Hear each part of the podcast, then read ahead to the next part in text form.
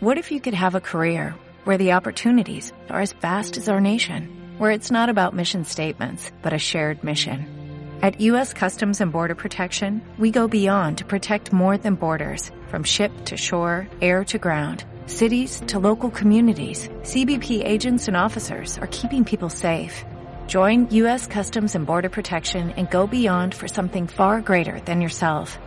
Learn more at cbp.gov/careers. Wives of the astronauts, and I won't listen to their words, cause I like birds. ¿Qué tal? ¿Cómo estáis? Bienvenidas y bienvenidos a la FIO, bienvenidos a la radio del Somormujo en directo desde Monfragüe. Lo hacemos con cinco minutos de retraso respecto a la hora prevista, pero al final la cobertura en un parque nacional, pues eh, no depende de nosotros, depende de, de, la naturaleza. Pero al final estamos en directo con Somos Mujeres que nos acompañan también aquí viendo la emisión y también conociendo qué es lo que se cuece en esta FIO. José Luis Copete, ¿qué tal? ¿Cómo estás? Muy buenas, un poco estresado después de la carrera que hemos tenido que hacer desde la carpa hasta el edificio donde estamos ahora. Pero bien, bien, aquí estamos. Bueno, por fin volvemos a la FIO y volvemos a, estar en una feria presencial, viendo a la gente y saludando y, y disfrutando de este ambiente pajarero. Sí, súper bien. Después de que el año pasado fuera virtual y hace dos años hicimos el programa en directo y llovió, es decir, hemos pasado de la lluvia al virtualismo y ahora estamos en directo y súper bien, porque nos hemos encontrado con un montón de gente, hemos podido hablar y ahora, a pesar de estos problemas técnicos, estamos en, en el aire. Bueno, vamos a empezar con la primera invitada de este programa. Una persona que si nosotros íbamos estresados por la cobertura, hay una persona que vive estresada por lo que es la feria en sí. Vanessa Palacios, ¿qué tal? ¿Cómo estás? Muy bien, gracias. Bueno, un aplauso para Vanessa. Gracias.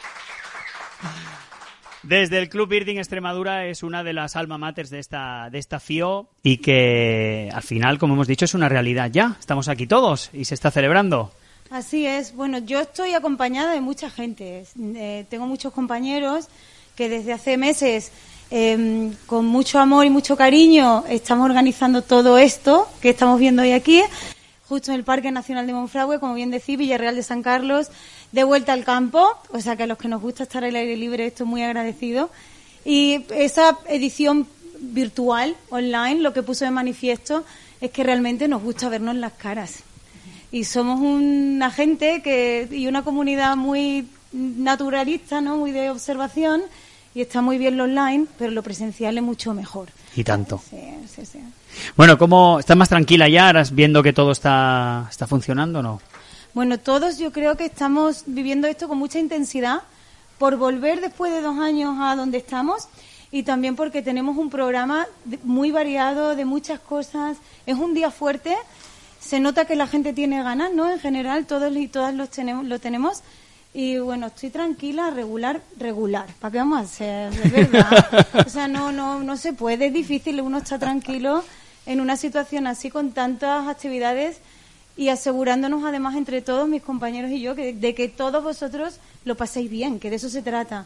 De compartir conocimiento, de compartir actividades de sonido, de conservación, de turismo, de investigación, o sea, ¿qué más podemos pedir, no? De arte, pero que salga bien y que además la gente lo disfrute, que eso es lo fundamental. Y tanto. Bueno, háblanos de, del programa de actividades que se hizo ayer viernes y que queda para tanto para el sábado como para el, para el domingo.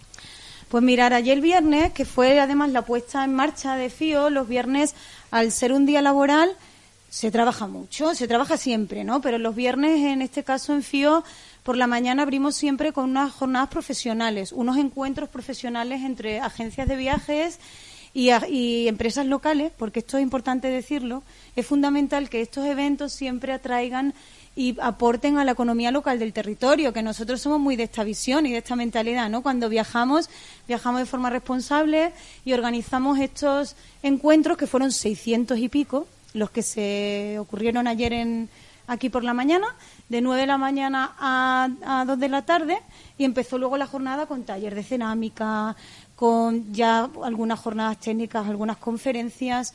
Tuvimos una mesa coloquio súper sobre los sistemas ecosistémicos de las aves necrófagas, que fue genial, ¿no?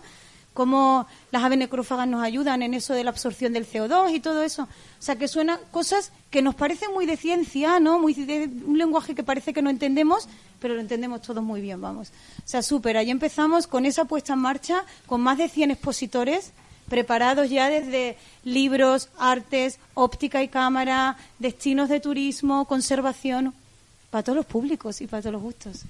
Hasta mañana al mediodía, ¿no? Así es, hasta mañana al mediodía a las 3 de la tarde, con un programa repleto de actividades, de senderismo, de más especializadas para gente que le gusta aprender, ¿no? Temas de identificación de aves, identificación de sonidos, demostraciones de, de estos de estas disciplinas, ¿no? De estas técnicas, al igual que, bueno, que un montón de actividades familiares. Oye, ¿qué tal con Kilian Mullerney? Súper. ¿Sí? ¿Cómo, cómo, ¿Qué estáis haciendo con él estos días por aquí, por Monfragüe? Pues mira, viendo muchos pájaros, ellos más que yo, sinceramente, que a mí me encantaría, pero no se puede todo, hay que hacer un respiro. Em, con Kilian hemos, esta mañana se ha hecho una conferencia, de hecho, de la edición de la Guía Collins, que sabéis que está a punto de salir. José Luis y yo estábamos muy expectantes y diciendo, ¿cómo será, no? ¿Qué habrá cambiado? A mí me has puesto los dientes largos porque yo estaba con David sufriendo allí con los cables y de pronto me llega un WhatsApp tuyo de la, una foto de la conferencia de Kilian en directo y yo viendo allí un dibujo y yo, ah, yo debería estar allí viendo la conferencia. Sí, ha estado, ha estado muy bien. Nos ha hecho un adelanto, ¿no? De qué se ha hecho, qué ha cambiado, cuáles han sido las dificultades, qué supone mejorar un trabajo que ya está bien hecho. ¿No? que siempre, siempre se puede, ¿no? Y él con, con mucho ahínco, muy bien, súper, súper bien. O sea, porque en esa carpa, además de conferencias, como pasa en Fotofío, hay, mm, volvemos, ¿no? Hay gente internacional, personas del ámbito nacional, y es un compartir conocimiento de manera constante. Qué bien, qué bien, qué bien. ¿Qué más? ¿Qué más nos recomiendas de, de esta FIO? Bueno, pues yo recomiendo que la gente, lo primero de todo, que es importante, mirarse la información en la página web, porque hay mucha, y yo creo que está bien que cuando uno visita un sitio que se vaya planificando un poquito, así uno trae ya una imagen de, y un poquito de planning, ¿no?, de lo que va a hacer, aunque bueno, hay tanta oferta que uno puede pasearse por fío y encontrar siempre algo interesante que hacer. Sí, hoy es un día muy intenso. Terminaremos a las 8 de la tarde con el acto de entrega de los premios del concurso fotográfico de FIO, que se han recibido más de 5.800 imágenes de 33 países diferentes, en el que participan, además, hay muchos más usuarios. La afición a la fotografía sabemos que va en incremento. En Extremadura hay mucha afición, pero también muchos profesionales trabajando en esto con Roberto Brasero, ¿no? Es el que, que es nuestro amigo ahora, desde hace... Ya os veo, ¿eh? sí, estamos con él, Es genial, Roberto viene de camino. A Roberto le gustan mucho los pájaros, ¿eh? sí, nos reconoció y que, oye, escucha nuestro, escucha nuestro podcast, sí, sí. Sí, siempre está encantado de sacar cosas que a nosotros nos gustan. Temas de conservación, temas de pájaros, aprender cosas nuevas. Está muy bien porque nos acerca un poco a la gente que no le gusta tanto lo que a nosotros nos gusta. Sí. Está muy bien. Puso en prime time lo de elegir el ave del año deseo. Que José David defendió una especie, yo el alzacola y Brasero el... El, aguilucho ceniciento. ceniciento dijo, que es cenizo, pero dijo ceniciento. Bueno, le, le, ayudó un poco, ¿no? La palabra cenizo no ayuda ¿no? a que la gente empatice. Ganó el alzacola, el que yo defendía. Qué, bueno, sí. Un pájaro además que viene mucha gente a ver, porque la verdad es que es un reclamo estupendo, ¿no? Como especie y que tiene sus dificultades, claro. Está. ha perdido el 80% de la población, se ha perdido en muy pocos años, en toda España. Sí, sí, sí. hay que prestar atención a esas cosas. Yo creo que este tipo de eventos, volviendo al contenido de lo que hacemos, es fundamental por eso compartir el conocimiento y acercarlo, porque lo que no se divulga, vosotros hacéis una gran, una gran labor ¿no? con la radio y es fundamental que lo contemos de una manera sencilla para que la gente lo entienda, como lo que está pasando, ¿no? Los que trabajamos profesionalmente con los pájaros sabemos que el recurso hay que cuidarlo, si no, no vamos a tener muchas cosas que mirar en el futuro. Miraremos cosas, pero quizá no nos gusten tanto. Y lo bonito de Monfragüe también, que, que, estás paseando y alzas un poco la vista y, ya está, ya te pasa un buitre, ¿no? Ya es como, ostras, que esto es Oye, pero qué chulada, ¿no? Que mira, imagínate, hay, hay gente que recorre el mundo viendo pájaros como todos lo hacemos, pero yo, la verdad, me satisface mucho irme a comprar pan y, seguir pajareando, porque eso pasa aquí en Extremadura. Y ahora que vienes a, a Monfragüe te das cuenta, ¿no? A muchos sitios tienes que ir al sitio a ver aquí también pasa, ¿no? Cuando hablamos de ciertas especies, pero me refiero a lo genérico. O sea, vas conduciendo de un sitio a otro y ya vas viendo pájaros. Entras en Monfragüe, entres por donde entres. Quien entra por el Salto del Gitano, que sabéis que, que aquí es el, un sitio no emblema de, cuando paramos ahí o vemos esa cantidad de buitres, es como, wow, ¿dónde veo esto? ¿En qué otro sitio? Esa emoción es la que dan los pájaros. Y esa emoción solo se puede compartir desde aquí. Porque es verdad que los pájaros están en muchos sitios, eh, vuelan por todas partes y te encuentran. A veces no, no los buscas tú siquiera, ¿no? Pero creo que es, una sorpresa, es muy mágico el sitio, ¿no? Y, poder hacer eso, o sea, tener ese recurso y hablar de pájaros en un sitio donde se ven y se miran pájaros, ¿qué más se puede pedir? Ahí en el stand de Orix están haciendo una lista de solo los pájaros que se ven desde el stand y, y ya no cabe, ya no caben en la pizarra de... ¿Y qué tal van? Pues, ¿Han visto? Hasta bueno, el, buitre negro... El número no sé, como ponen los nombres... Van, van, tienen como una pequeña pizarrita. Mira, nos lo va a explicar Francés. Ahí no lo va a explicar. Qué bien, Francés. Acaba de entrar. Siéntate aquí. sí, sí. Francés Kirchner que es de... No pasa nada, por problemas de cobertura nos hemos movido. Hola, Francés, ¿qué tal? Buenos días, muchas gracias por invitarnos a participar otra vez. Eh, estábamos hablando de la lista que tenéis eh, en el stand de Orix. Sí, nosotros... ¿Cómo va? A ver. Hombre, ya llevamos 28 especies. ¡Ojo! Y un alcaudón real. Sí. Que eso para nosotros ha sido un poco la estrella de, la lista esta, eh, para esta edición. O sea que lo demás, más o menos, se repite casi siempre cada año, las mismas especies, lógicamente, estamos en el mismo sitio en la misma época, pero un alcadón real, pues meridional, obviamente es, siempre bastante agradecido de encontrarlo. Sí, la golondrina he visto que era la primera. Supongo que los que venimos de, en este caso de Barcelona, es lo que más nos ha sorprendido ver aquí pero están aquí ya empezando a hacer los nidos y todo, claro. Sí, sí. Nosotros siempre cuando llegamos, es, golondrinas, muchas. Sí. claro. Pues muy bien. Francés, ¿estáis aquí en un stand? Efectivamente. Hemos venido como por quinceava vez ya, que son muchos años de venir a esta feria, que es una de las, bueno, sin duda alguna, la, la mejor que se hace en España en cuanto a público y en cuanto a cantidad de stands y tal. Y para nosotros también es un gran evento. Y, en fin, nada, estamos muy contentos de presentar algunas de las novedades más recientes, ah, particularmente de óptica, que ha llegado un telescopio muy atractivo de COBA de 99 milímetros. También los nuevos Monarch de Nikon, los Monarch M y obviamente pues toda la gama de prismáticos que solemos tener en, en Oryx de las distintas marcas, ¿no? También hemos hecho una buena exposición de, de heights de, la marca Tragopan, que acaba de sacar también un, nuevo height con silla que es muy interesante porque es, puedes coger la silla por un lado, la tela por otro lado. Y por último, pues también hemos, lamentablemente no tenemos aquí entre nosotros por culpa de la COVID, tantas veces por culpa de la COVID, a Antonio Sandoval, pero hemos traído información de su nuevo libro sobre dónde ver aves en España, en todo el territorio, que es muy atractivo y hacemos una pequeña oferta para quien se interese para poder recibirlo inmediatamente la semana que viene, que ya estará disponible. Vanessa, Sandoval ha sido precisamente una de las bajas ¿no? de, la COVID. Ahora nos lo decía Francés, iba a venir a firmar a, a, Orix, iba a presentar algunas, algunas conferencias. Claro, esto hasta el último momento te ha tenido en vilo también. Sí, hemos tenido además más personas, así no muchas, ¿eh? afortunadamente, pero Antonio Sandoval, que sabéis iba a presentar el libro también, iba a estar con Javier Gómez hoy en la presentación de su libro, con Carlos de Ita, iba a introducir y a presentar la conversación que hemos grabado con Margaret Atwood, que todo el mundo, mucha gente la conoce por el cuento de la criada, ¿no? Para aquellos que no la conozcan tanto, la, novelista que, escribió en la, en la obra original.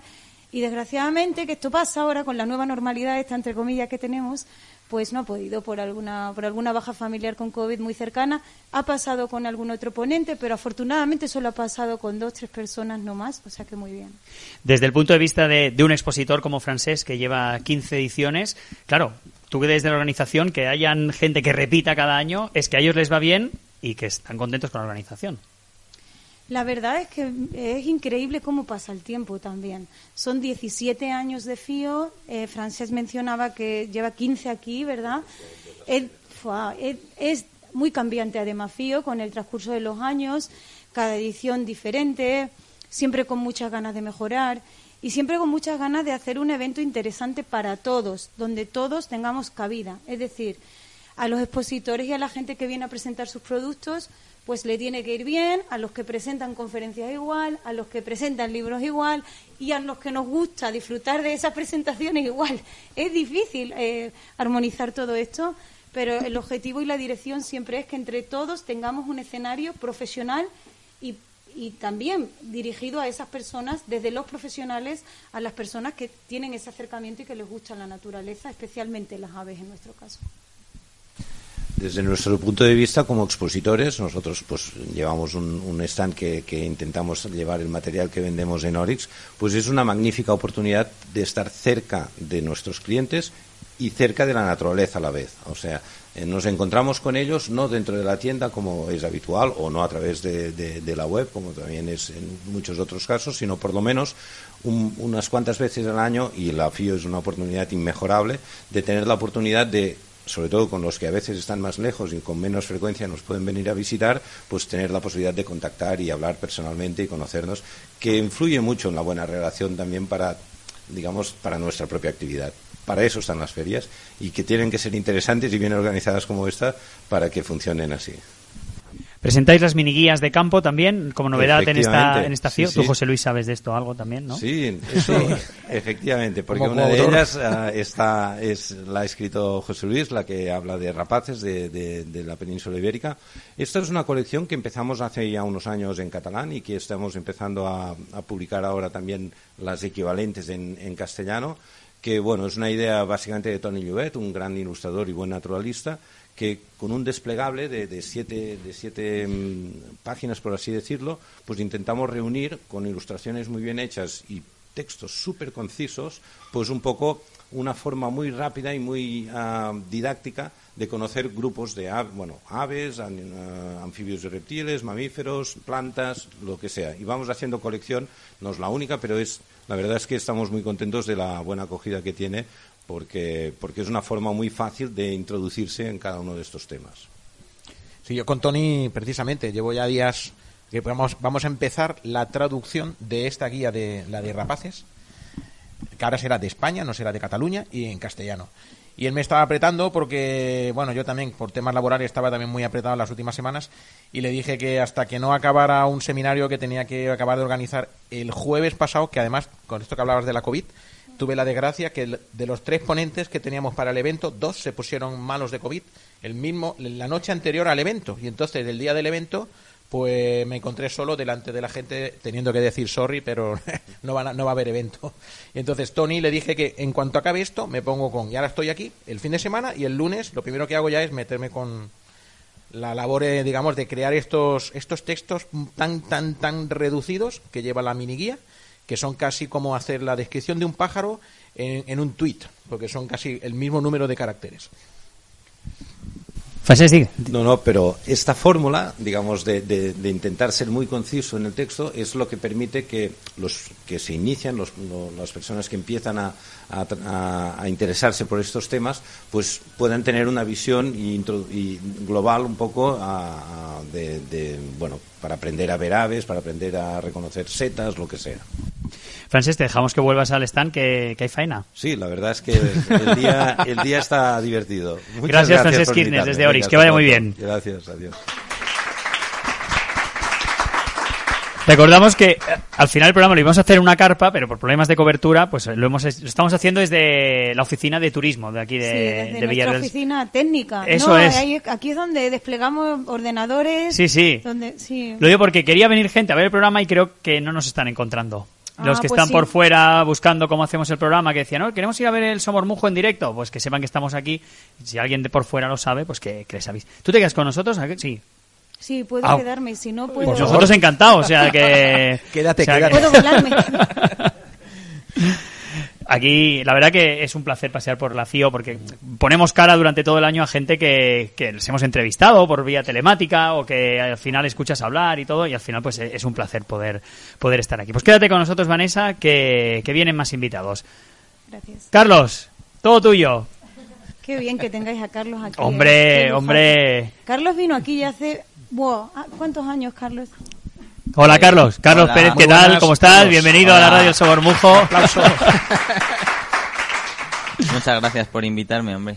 Carlos tiene 17 años. 16. 16. 16, O sea wow. que creo que es uno de los invitados más jóvenes que han pasado por el Somormujo, seguro.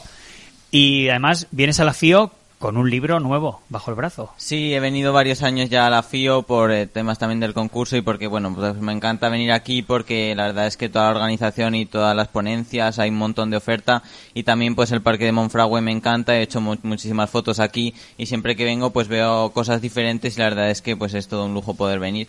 Y este año pues eh, vengo a presentar un proyecto editorial que es una guía de campo, una guía de fotografía de todas las aves de España que, bueno, llevo haciendo estos últimos años y ya en acerca de diciembre pues la publiqué y aquí pues vengo también un poco a darle un poco de promoción que al final yo creo que es una guía que puede ser muy útil para muchas personas y que se da a conocer pues también es muy bueno. Bueno, háblanos de, de esta guía. ¿Cómo nace la idea de, de crearla? ¿Cómo la has ido haciendo? ¿Qué podemos encontrar? Bueno, pues... eh, es tu a- momento, ¿eh? La gente... Luego lo colgamos en podcast y, y la puedes vender. Muy bien. Pues eh, a mí siempre me ha gustado la fotografía de naturaleza. Desde muy pequeño he salido al campo con mis padres a hacer fotos y las aves siempre pues es lo que más me ha llamado la atención. También es lo que más veo cerca de mi casa. Como vivo en un pueblo pues estoy todo el rato alrededor de la naturaleza y también siempre tenido un poco el afán este de coleccionar fotografías de diferentes especies. Ya de pequeño pues hacía unos pequeños álbumes en los que imprimía fotografías de, de cada especie y ya pues eh, de cara al confinamiento empecé a reunir las fotografías más en unas láminas, digamos, que son como las que consta el libro. Entonces pues son unas láminas en las que hay varias fotografías de cada especie, de muchos plumajes, de las variaciones que tengo de, de machos, hembras, juveniles, ya que bueno, hay mucho dimorfismo también sexual y entre rangos de edad de las especies y luego pues también intentado poner vuelos para que al final de cada especie pues quede una ficha pues lo más completa posible. Entonces ya de cara al confinamiento, como comento, pues empecé a hacer estas láminas más por diversión y ya me di cuenta de que pues podía quedar algo interesante ya de cara más a una guía más profesional. Entonces pues empecé a maquetar la- las láminas, a, pues empecé a añadir más fotografías, fui cambiando, ya que al, ser el primer libro que hago pues hay muchas cosas que no sabes hacer y que pues sobre la marcha vas eh, viendo ensayo-error, vas eh, mejorando y ya pues eh, a base de mucho trabajo, de recopilar todas las fotos, de se- seleccionarlas, siluetearlas y crea- crear lo que es la lámina, pues al final he podido, he podido conseguir eh, acabar el proyecto. O sea, un proyecto totalmente autoeditado, hecho por ti en casa con, con tu software. Sí, eh, eh, yo, eh, mi madre sabe mucho de tecnología y me ha ido enseñando desde pequeño. Entonces, bueno, pues eh, también mi padre me ha ayudado en lo que son la elaboración de los textos. De lo mira, no lo veis los que nos escuchan, pero mira mucho a su padre, ¿eh? mira mucho a su padre que está aquí. La madre es, es un poco más discreta, se ha puesto ahí más Está al más final. escondida. Pero a, a tu padre sí que le vas mirando, ¿eh? Le- Sí, eh, mi padre al final ese me ha enseñado casi todo lo que sé de naturaleza. Desde muy pequeño me ha llevado al campo mis- lo- eh, mi madre y mi padre y siempre les ha gustado mucho, entonces me ha enseñado muchas cosas. Y mi padre, pues en lo que es la guía, me ha ayudado más a lo que es recopilación de información y elaboración de los pequeños textos en los que se reúnen las características de cada especie. Y mi madre me ha ayudado más en lo que es la elaboración también de los mapas que hemos hecho con un, eh, una aplicación de estas eh, de imagen vectorial. Entonces eh, yo luego pues lo que son las imágenes sí que las he recopilado yo todas y he ido pues eh, seleccionándolas y silueteando y ya creando la maqueta final que también lleva pues mucho trabajo. José Luis, tú has podido ver el libro. Sí, y mira, yo no, seas, no seas muy, muy duro, ¿eh? No, hombre. Ah, vale. Es una persona muy comprensiva. Eso es verdad. Una cosa que quería decir que no la has precisado es que yo a ti te descubrí hace, hace años, porque ganaste un premio de fotografía cuando eras un niño Sí. y yo descubrí que eras el hijo de Rodrigo, que yo a Rodrigo con él tenía, he tenido trato profesional comprándole fotos para el Handbook of the Birds of the World. Durante muchos años Rodrigo pues me enviaba fotos. A ver, el pobre pues no muchas no les compré, porque claro, oye, tan- tanta gente me da tantas fotos, son tan buenas que es muy difícil que competir en esa liga, ¿no? Pero bueno, eh, coló alguna. Y recuerdo que Rodrigo, claro, siempre me acordaba del pueblo que es Calamocha en Teruel. O sea, que tú eres aragonés, ¿vale? Y entonces, que no has mencionado a Calamocha, lo menciono yo, que, que eres de Calamocha. Y que me, me quedé flipado ahora al un poco este salto temporal de cuando yo te descubrí que era, hostia, ese chaval que ganó ese premio extraordinario y ahora cuéntanos un poco sobre el premio y que ahora de pronto ha hecho un libro. Yo, pero ¿cómo que ha hecho un libro? Él solo. Y encima ahora te conozco en persona y me explicas que el libro lo has eh, maquetado tú solo con Photoshop. Digo, bueno, a ver, esto a mí me da un poco de miedo. Dentro de cuatro o cinco años nos vas a jubilar a todos.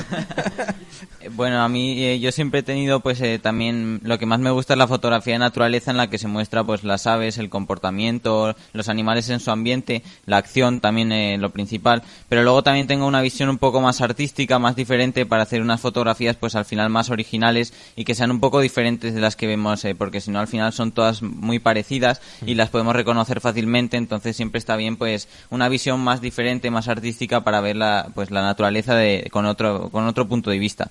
Entonces sí que es verdad que estas fotografías eh, en más de una ocasión me han llevado muchas satisfacciones ya que han sido reconocidas en varios certámenes y en premios y este que comentas eh, que fue el más importante fue el de la BBC y el Museo de Historia Natural de Londres mm. que lo gané pues eh, justo gané la categoría de 10 años y menos y tuve la suerte de que eligieron también mi fotografía como ganadora total de jóvenes de la categoría reuniendo las tres categorías que hay y además pues coincidió que fue el 50 aniversario entonces pues tuvo mucha difusión vino mucha gente famosa eh, de hecho el premio me lo dio eh, David Attenborough y también ¿Te lo, ¿Te lo, dio en persona Sir David? sí me dio la mano yo Oh, joder. Luego no, no, no caí en hacerme una foto que me habrían ¡No!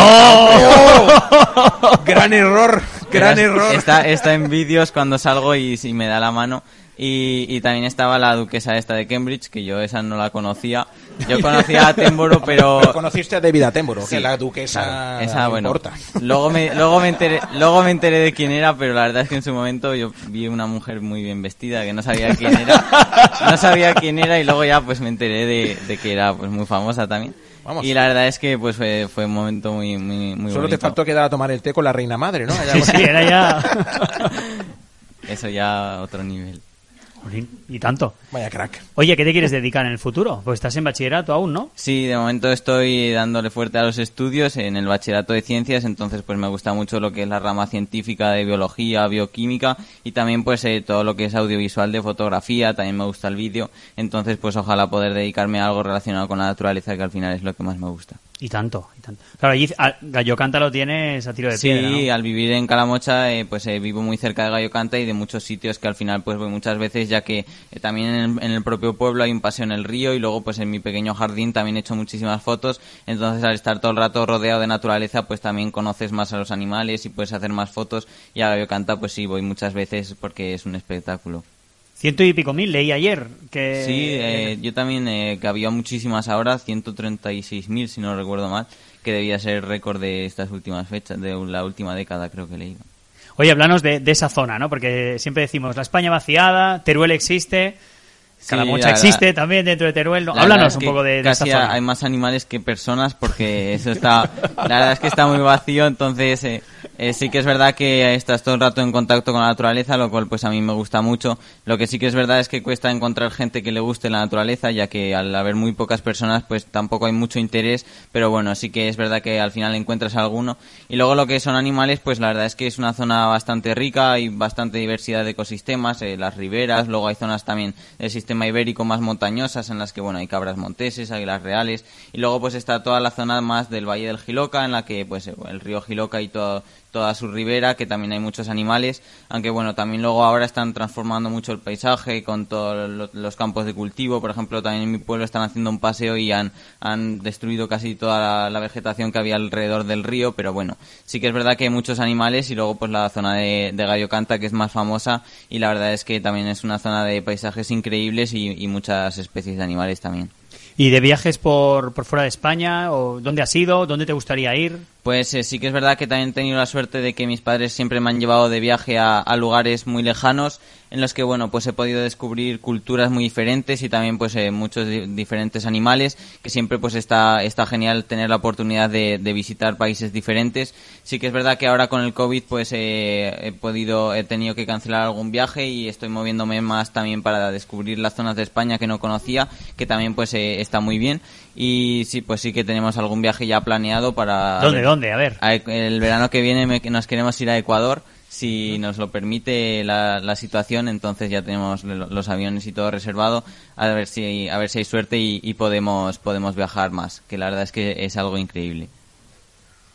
José Luis, más No, me- preguntas para Carlos. Ah, ya, eh, quería preguntarte eso, pero ya te has avanzado. Que el año que viene, Ecuador, ¿no? Sí. Bueno, bueno. ¿Yasuní? ¿Piensas ir a Yasuní dentro de Ecuador? Eso, la verdad es que hay zonas que son muy caras porque a tanto turismo, las selvas y, y los alojamientos son se van un poco de, de precio, pero sí que queremos visitar muchas zonas y hay una diversidad de aves ahí que para hacer una guía ahí sería más difícil. No te, no te recomiendo que, que te embarques a hacer lo mismo en Ecuador. No, ahí un poco más complicado. Sería más una enciclopedia. Oye, en tu caso, el confinamiento te ha servido para... Antes hemos hablado con Mario Cea y también su libro lo ha escrito durante, durante el confinamiento. Ese parón os ha ido bien para, por ejemplo, tirar un proyecto Sí. así que a lo mejor ahora lo irías arrastrando y, y no lo hubieras podido acabar. Sí, la verdad es que tuve, hemos tenido todos pues mucho tiempo para pensar proyectos, para hacer otras cosas que pues eh, un día normal no, no haríamos y yo creo que sí que es verdad que me ha venido bien porque si no, por ejemplo, ahora con los estudios pues no tengo casi tiempo, entonces sí que es verdad que ahí sí que pude dedicarle más, más tiempo y también pues hacer fotos en, en el jardín, que como tengo la suerte de tener un pequeño jardín pues eh, aproveché para, para ver cosas que no me había fijado otras veces. Estuve, por ejemplo, haciendo fotos de invertebrados que otras veces pues los tienes eh, al lado y no, y no te paras a mirarlos, pero hay que tuve mucho tiempo pues entre el libro y los invertebrados iba, iba pasando los días. Vanessa, qué alegría un invitado tan joven y que, y que haya preparado esto, ¿eh? Wow, cuánto talento, ¿verdad? Sí. Qué suerte tenemos, porque esto, o sea, realmente hablar con Carlos es muy esperanzador. No sé cómo lo sentís vosotros, pero eh, Carlos lleva viniendo a FIO muchos años. Yo recuerdo, mirad, antes hacíais referencia a lo del el concurso de la BBC. Sí. Eh, esto fue, Carlos, tú tenías ocho años. Sí, cuando recogiste este premio y a mí me llegó un mensaje de texto de alguien del público. Mensaje de texto porque no había WhatsApp. Sí, Claro. sí, estaba. eh, Esto nos hace mayor a todos. ¿eh? pues eh, alguien me escribió y me dijo: ¿Quién es este? Estoy escuchando a un niño que se ha preparado un pedazo de discurso en inglés. Estamos todos en el público con la boca abierta. Y yo dije: Carlos. Y fue. Carlos Pérez Naval ese mismo año recogió otro premio aquí en el concurso fotográfico de FIO, del que hablábamos de las cinco mil y pico imágenes, que entonces no se recibían tantos, pero ahí estaba Carlos ya con sus premios de joven fotógrafo. Y yo con un orgullo decía, pero no me puedo creer, el mismo que est- está allí, se- está allí dando este discurso, qué maravilla, qué orgullo, qué bien. Imaginaron, ¿no? O sea, cómo, aun sin tener WhatsApp, fíjate cómo fluía, fijaros cómo fluía la información, ¿no? Qué rápido. o sea, que las noticias volaban ya. Sea, qué genial escucharla y además tenerlo aquí y que comparta esos proyectos con tanto talento en un marco como FIO. Fantástico, enhorabuena, Carlos. Carlos, ¿dónde se puede adquirir tu libro?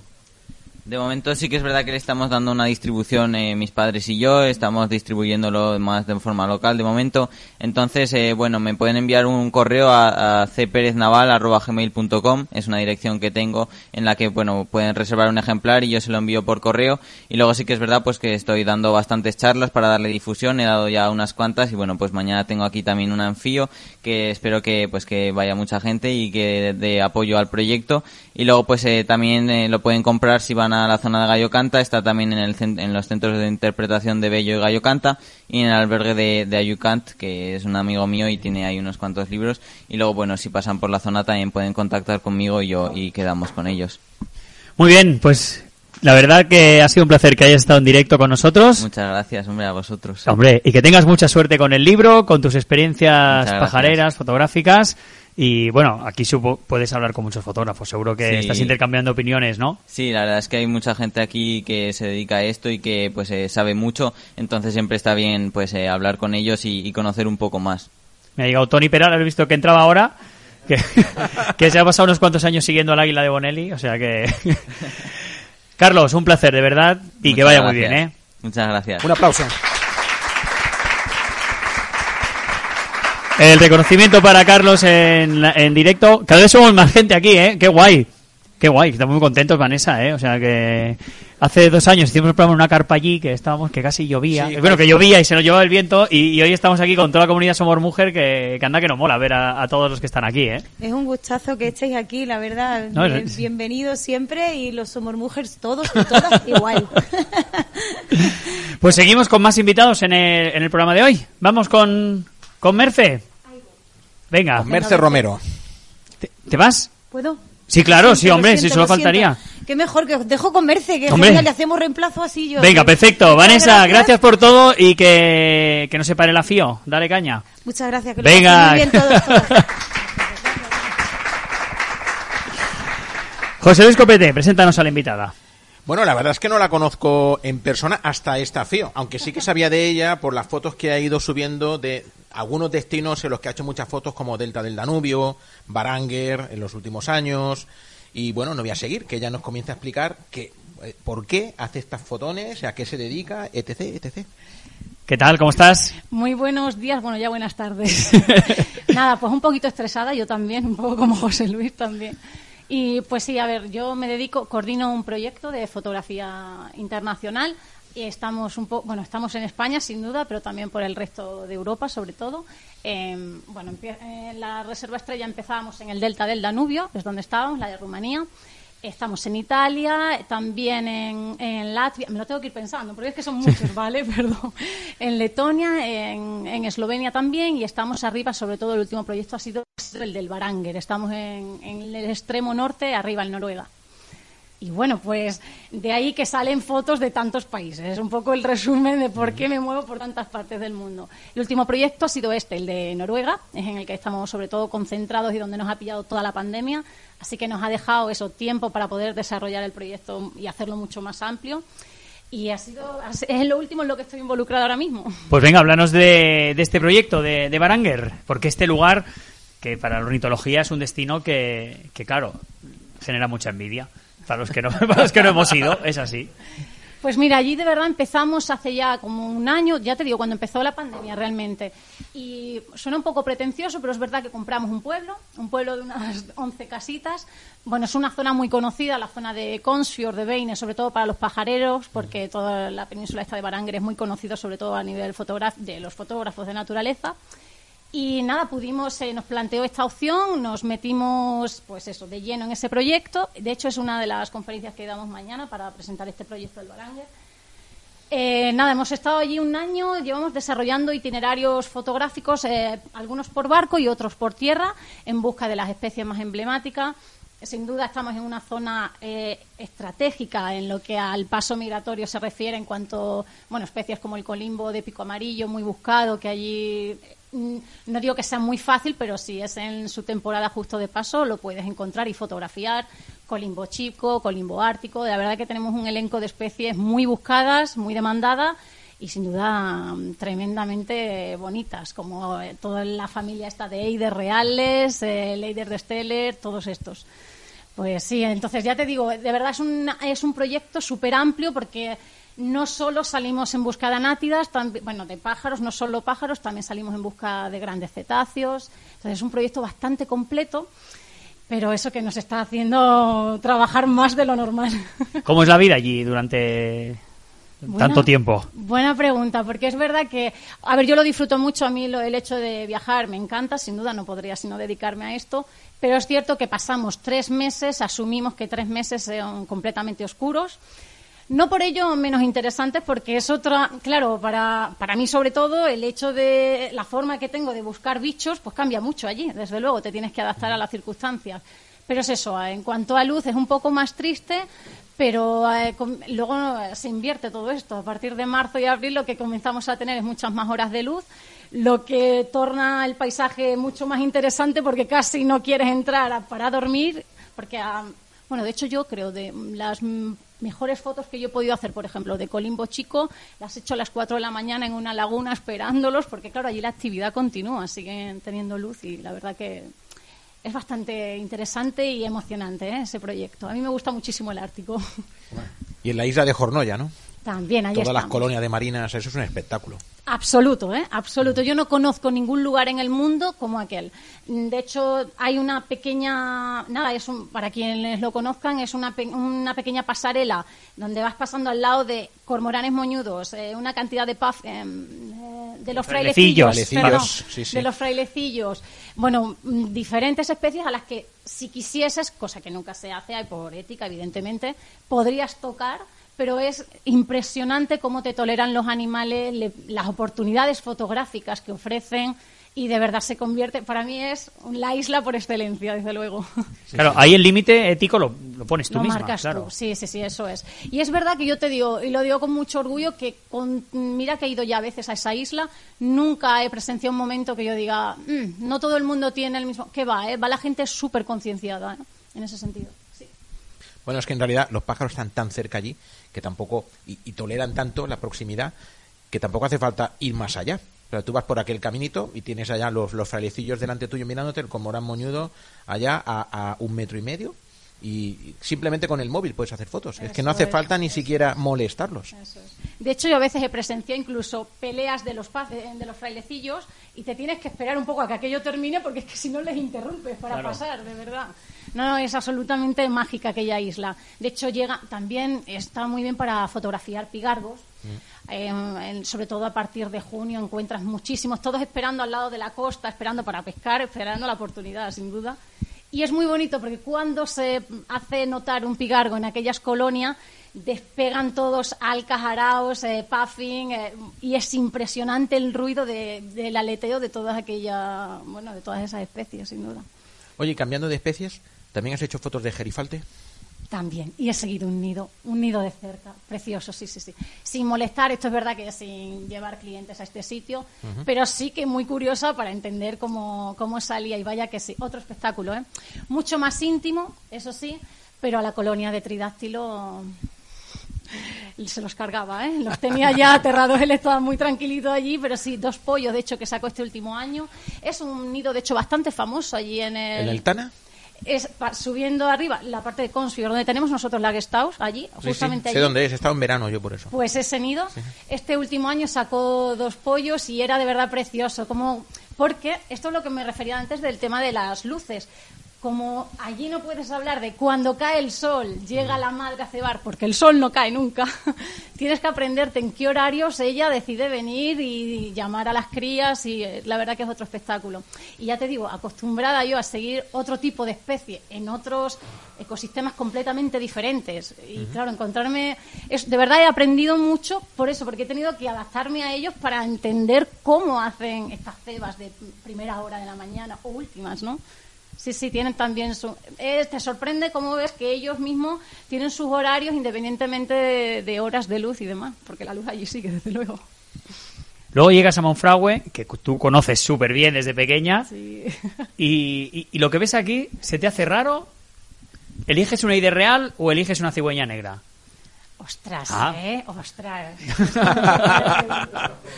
Te tienes que posicionar. Claro, ya me dicen, cuidado con lo que dices, que no vuelvo a Noruega. Claro. que no vuelvo. Te tienes que posicionar, Lo siento mucho. Casa es casa y como Extremadura lo digo, independientemente de la cantidad de lugares que he podido visitar, yo creo que un enclave como es de verdad Monfragüe, de verdad lo digo con orgullo.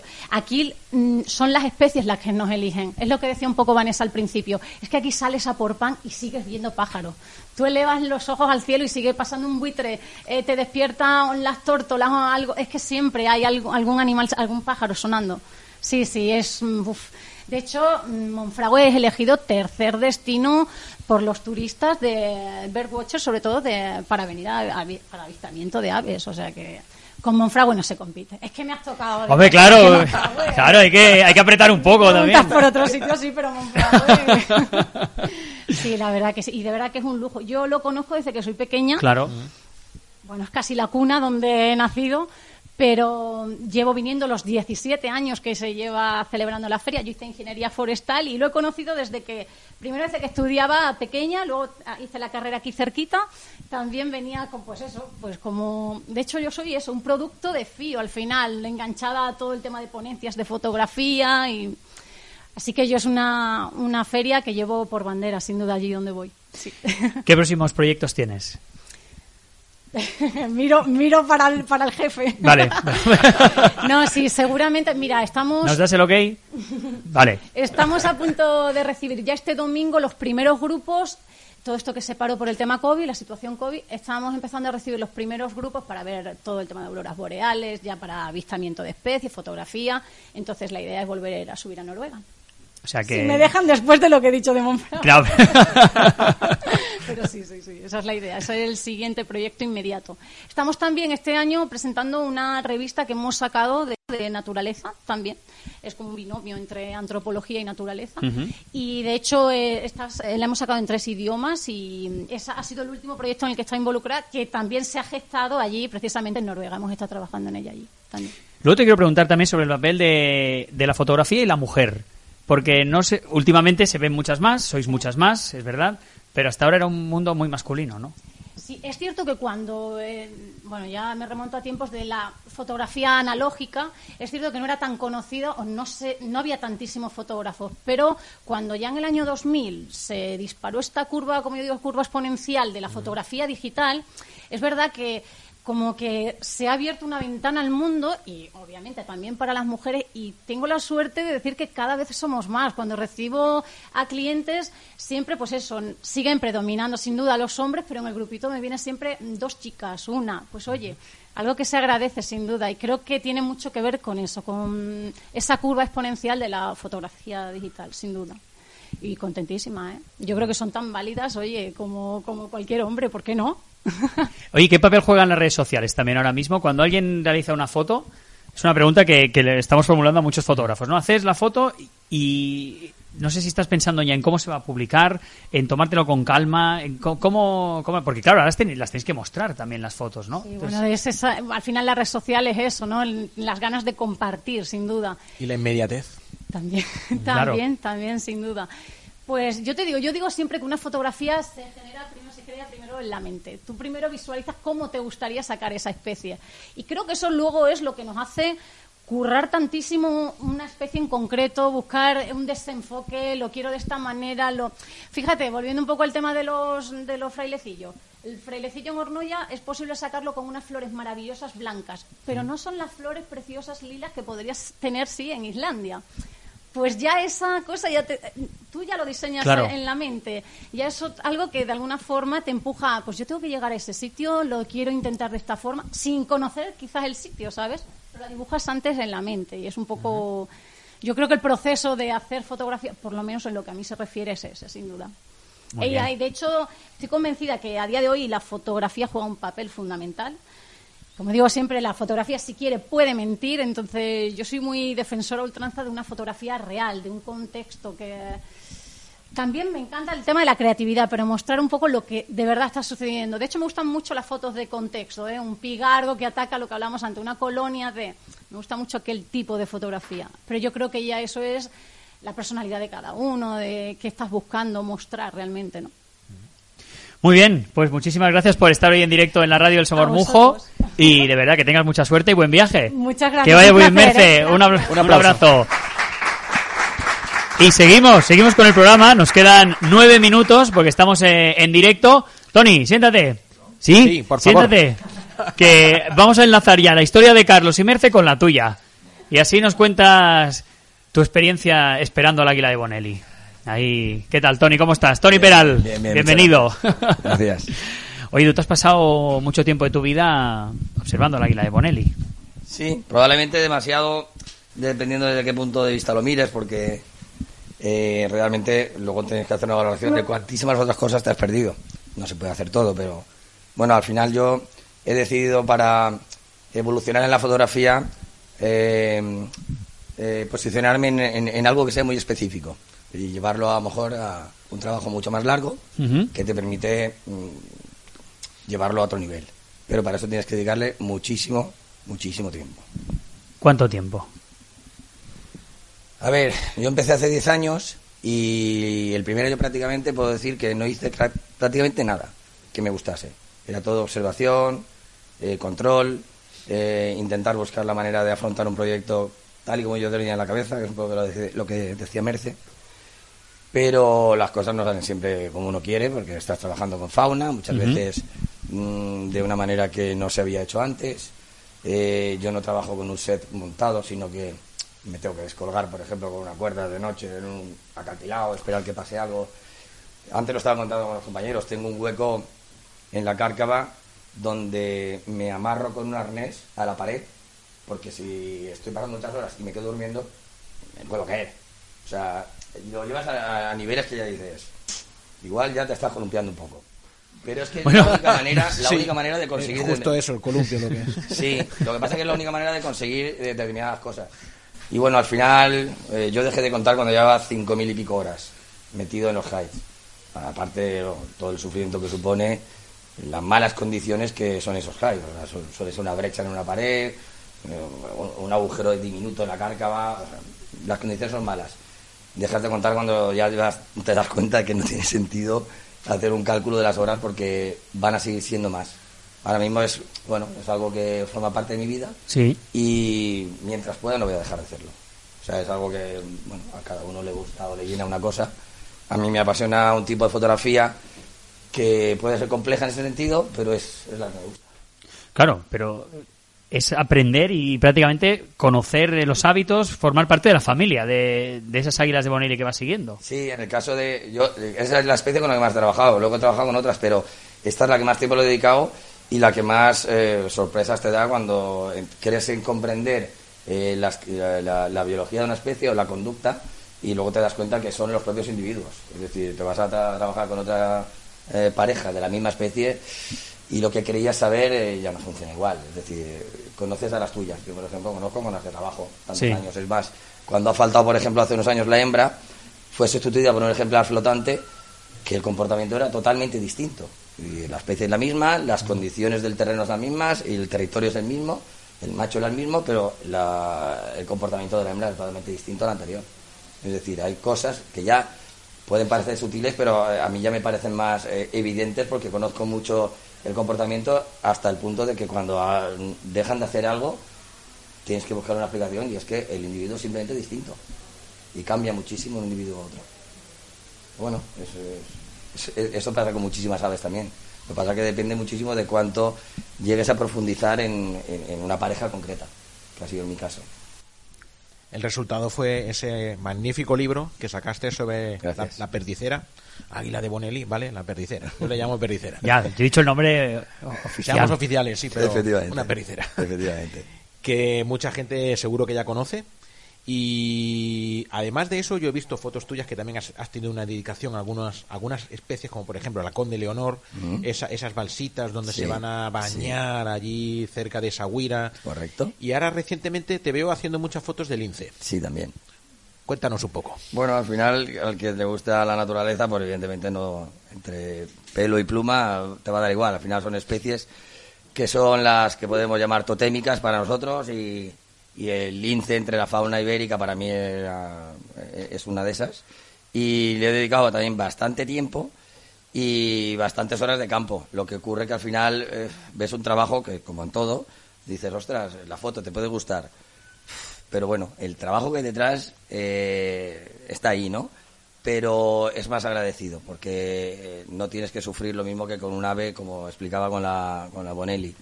Aquí puedes estar haciendo un paseo en el campo y tener un encuentro fortuito y que puedas hacer una foto que te guste.